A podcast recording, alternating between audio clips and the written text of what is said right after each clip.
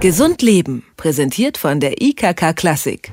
Gemeinsam das Blatt wenden. Unter diesem Motto hat heute die Welt-AIDS-Konferenz der Vereinten Nationen begonnen. Rund 25.000 Menschen sind dafür in die USA nach Washington eingereist. Erstmals sind darunter auch HIV-Infizierte. Jahrelang hatten die USA-Infizierten nämlich die Einreise verweigert. Die Ziele der Vereinten Nationen sind indes ehrgeizig. Bis 2015 soll die Zahl der HIV-Neuinfektionen halbiert. 15 Millionen Infizierte sollen behandelt werden und keine Babys mehr mit HIV geboren werden. Wie diese Ziele umgesetzt werden sollen und welche Rolle die neue Pille Truvada spielt, die vor einer HIV-Infektion schützen soll, darüber sprechen wir mit Dr. Ulrich Heide. Er ist im Vorstand der Deutschen AIDS-Stiftung und jetzt bei Detektor FM im Interview. Einen schönen guten Tag, Herr Heide. Guten Tag. Herr Heide, die amerikanische Gesundheitsbehörde FDA hat vor einiger Zeit das Medikament Truvada zugelassen.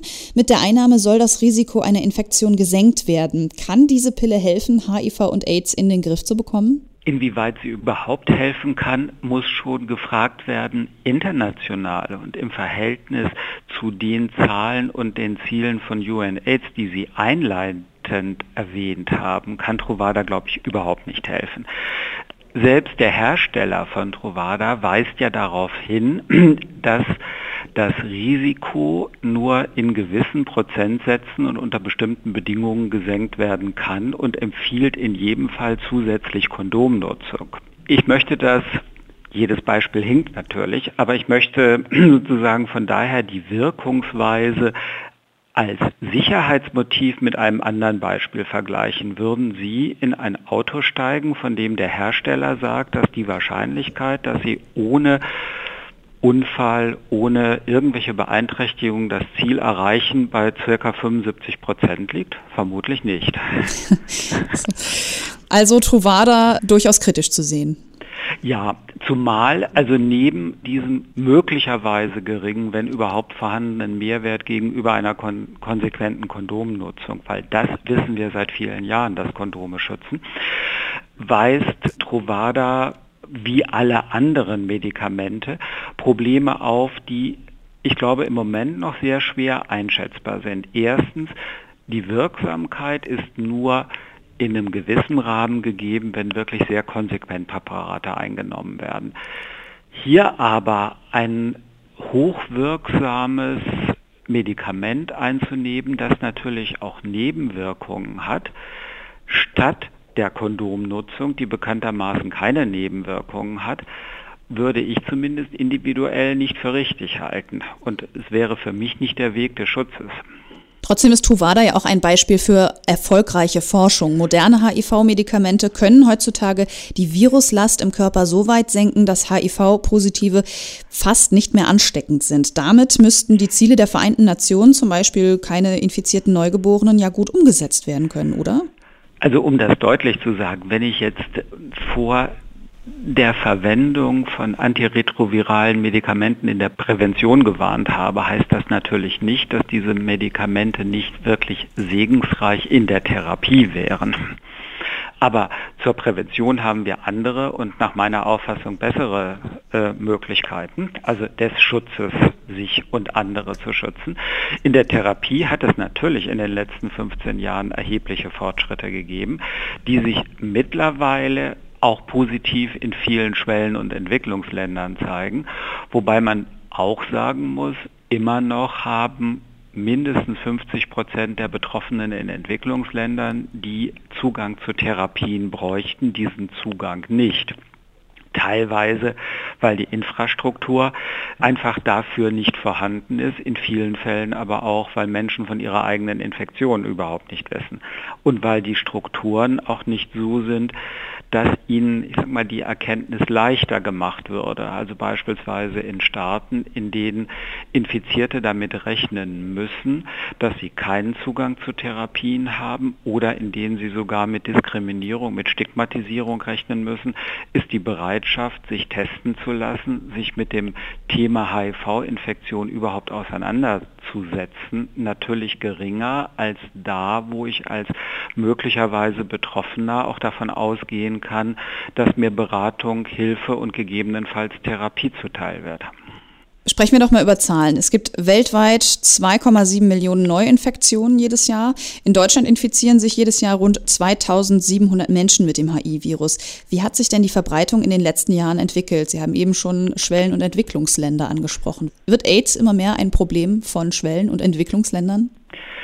Wenn wir über die ganz großen Zahlen sprechen, ist das schon seit etlichen Jahren so. Also seit mehr als zehn Jahren wissen wir, dass gut zwei Drittel der Infizierten und auch zwei Drittel der Neuinfektionen in den Staaten Subsahara-Afrikas erfolgen oder erfolgt sind.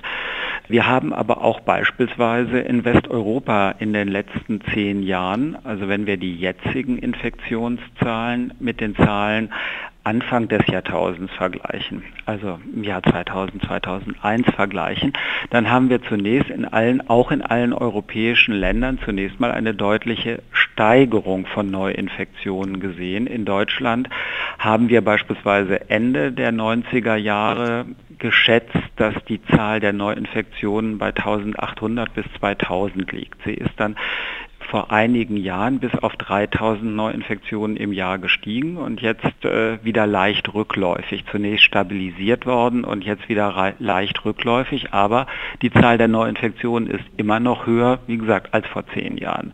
Dabei sind die Infektionszahlen in Deutschland auch im europäischen Vergleich wirklich sehr niedrig. Das spricht dafür, dass Prävention bei uns im Grunde funktioniert und Erfolg hat. Aber HIV und AIDS gibt es in jeder Region der Welt. In vielen Regionen, wie in Westeuropa, hat es in den letzten Jahren eher Steigerungen gegeben. Insbesondere ist da auch Osteuropa und Zentralasien zu nennen. In Afrika leichte Rückgänge, allerdings auf einem sehr, sehr, nach wie vor sehr, sehr hohen Niveau. Also Weder lässt sich sagen, dass äh, HIV und AIDS ausschließlich Probleme der Entwicklungsländer sind, noch lässt sich nach unserer Auffassung in irgendeiner Weise und bei irgendeinem der relevanten Themen Entwarnung geben. Die größten Fortschritte hat es sicherlich bei der Verhinderung von Mutter-Kind-Übertragung gegeben, aber auch im letzten Jahr sind noch weit über 300.000 Kinder weltweit mit einer Infektion geboren worden und dieses wäre vergleichsweise leicht verhinderbar. Ein großes Problem haben wir bereits angesprochen.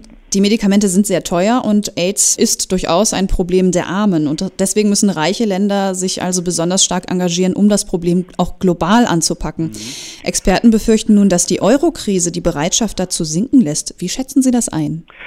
Zunächst mal vielleicht eine leichte Korrektur. Die Behandlung von AIDS in Entwicklungsländern ist in den letzten Jahren im Vergleich zur Situation vor zehn Jahren extrem verbilligt worden. Vor zehn Jahren hätten wir allein Medikamentenkosten auch in Entwicklungsländern von circa 10.000 Dollar gehabt. Inzwischen liegen die Kosten ich spreche jetzt rein von den Medikamenten, pro Jahr und Patient in den ärmsten Ländern bei unter 100 Dollar, Schrägstrich auch deutlich unter 100 Euro.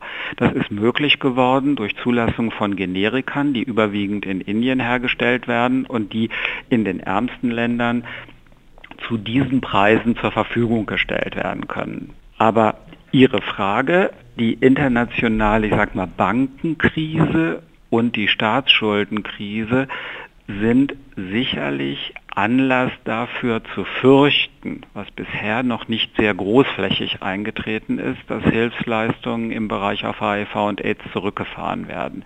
Hier müssen wir, ich glaube, auch im eigenen Interesse aufpassen, dass das nicht passiert, denn weltweit sehen wir, wir sehen das bei uns, wir sehen das aber auch in Entwicklungsländern, dass wenn Therapien nicht konsequent fortgesetzt werden, die Gefahr von Resistenzbildungen beim Virus deutlich zunimmt. Und je mehr resistente Virusstämme international auf dem Wege sind, je größer wird das Risiko auch für die Länder, die im Augenblick HIV und AIDS relativ gut unter Kontrolle haben. Das sagt Dr. Ulrich Heide. Er sitzt im Vorstand der Deutschen AIDS-Stiftung. Haben Sie vielen Dank für das Gespräch, Herr Heide. Ich danke Ihnen. Gesund Leben, präsentiert von der IKK Klassik, gibt es auch zum Nachhören als Podcast.